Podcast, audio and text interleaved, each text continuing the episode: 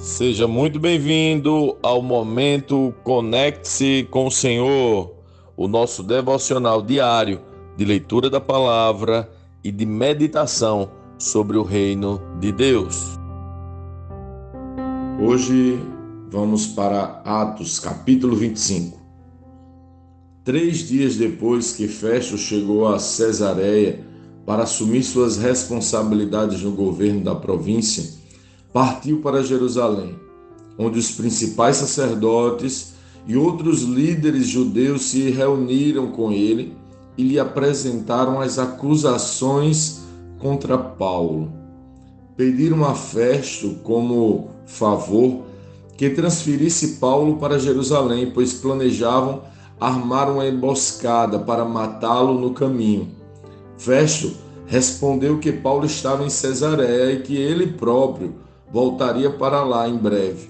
Alguns de vocês que têm autoridade, voltem comigo, disse ele.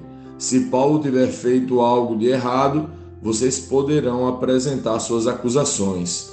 Oito ou dez dias depois, Festo voltou a Cesareia e no dia seguinte convocou o tribunal e mandou que trouxessem Paulo.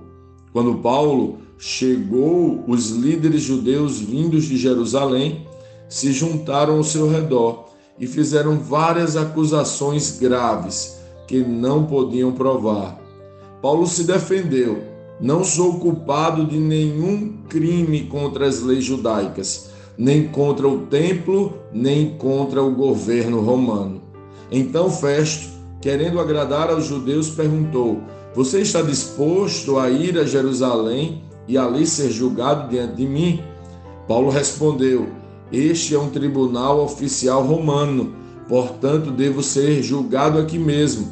O Senhor sabe muito bem que não fiz nenhum mal aos judeus. Se fiz algo para merecer a pena de morte, não me recuso a morrer.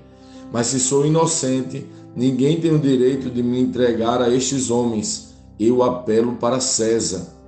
Festo consultou seus conselheiros e por fim respondeu: Muito bem, você apelou para César, então irá para César. Alguns dias depois, o rei Agripa chegou com sua irmã Berenice para visitar Festo. Durante a estada deles, que durou vários dias, Festo discutiu o caso de Paulo com o rei. Tenho aqui um prisioneiro que Félix deixou para mim, disse ele. Quando estive em Jerusalém, os principais sacerdotes e líderes judeus apresentaram acusações contra ele e pediram que eu o condenasse. Eu lhes disse que a lei romana não condena ninguém sem julgamento. O acusado deve ter a oportunidade de confrontar seus acusadores e se defender. Quando eles vieram aqui para o julgamento, não me demorei. Convoquei o tribunal logo no dia seguinte e mandei chamar Paulo. Os judeus, porém, não o acusaram de nenhum dos crimes que eu esperava. Ao contrário, era algo relacionado à sua religião e a um morto chamado Jesus, que Paulo insiste que está vivo.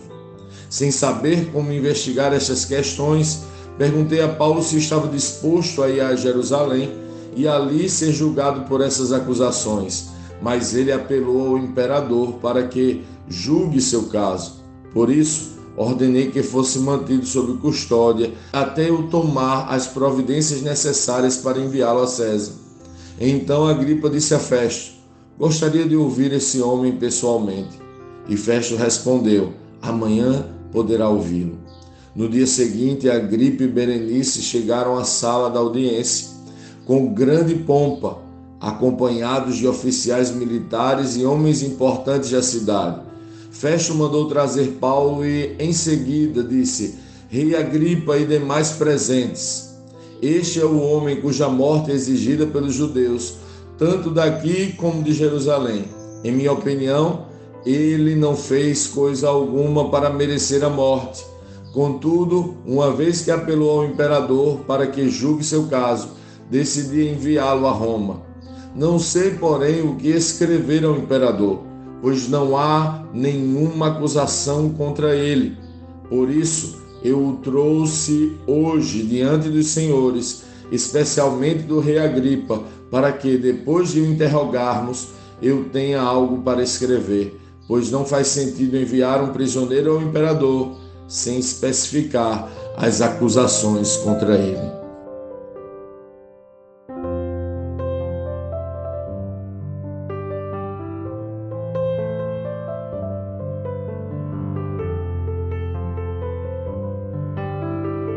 Lendo este capítulo de hoje, nós precisamos responder: como Cristo lê esse texto? O que aprendemos nele? E que aplicações práticas esse texto deve trazer para as nossas vidas?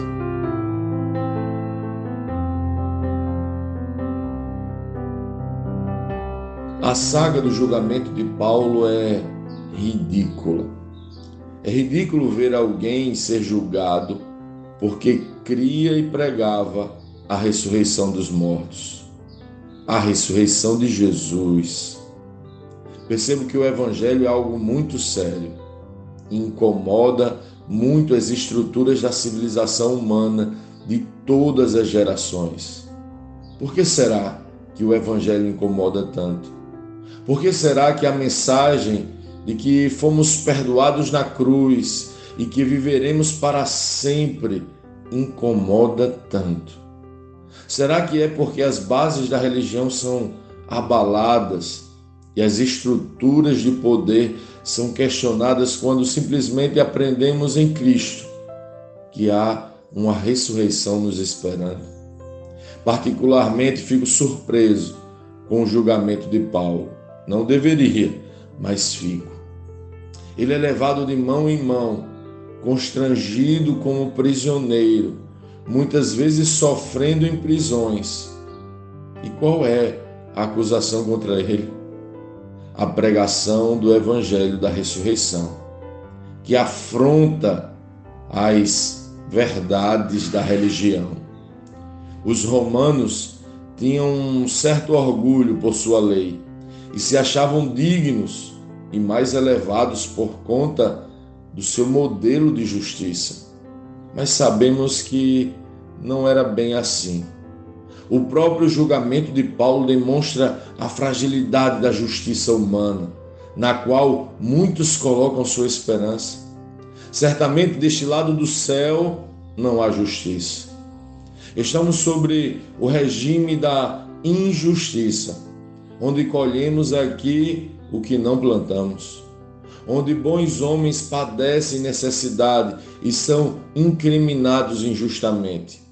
Homens perversos e corruptos dominam e governam com pompa e honrarias.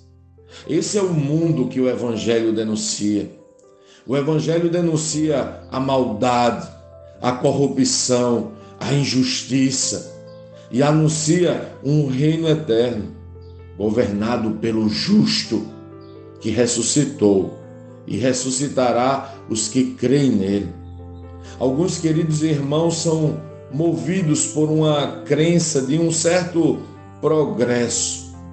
Efetuam um combate político no intuito de gerar justiça neste mundo. Eles entram em brigas e contendas com o mundo como se nós pudéssemos mudar o mundo. Eu entendo suas expectativas, já vesti esta camisa, mas o que vejo no Evangelho é que todas as nossas expectativas de justiça só serão satisfeitas no reino de Cristo. Pensar em obter justiça aqui é ignorar a denúncia principal do Evangelho. Todo homem é mau e precisa de um Salvador que nossas expectativas estejam nele e no seu reino de justiça eterna que está a caminho. Talvez você se sinta injustiçado, desfavorecido e, ao menos, prejudicado. Acredite e espere no Senhor, Ele virá.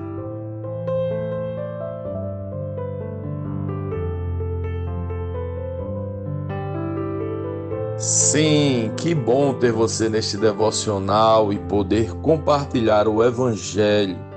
Mas, Como sempre dizemos, o texto de hoje, o texto de cada dia, tem muito mais para oferecer, muito mesmo. Nosso objetivo aqui é te influenciar a parar um pouco e ler o texto bíblico, pois acreditamos que cinco minutos de vida na palavra podem transformar completamente uma vida. Que Deus te abençoe. Leia, medite, comente, pergunte e adore o Senhor no seu lugar secreto. Conecte-se com o Senhor.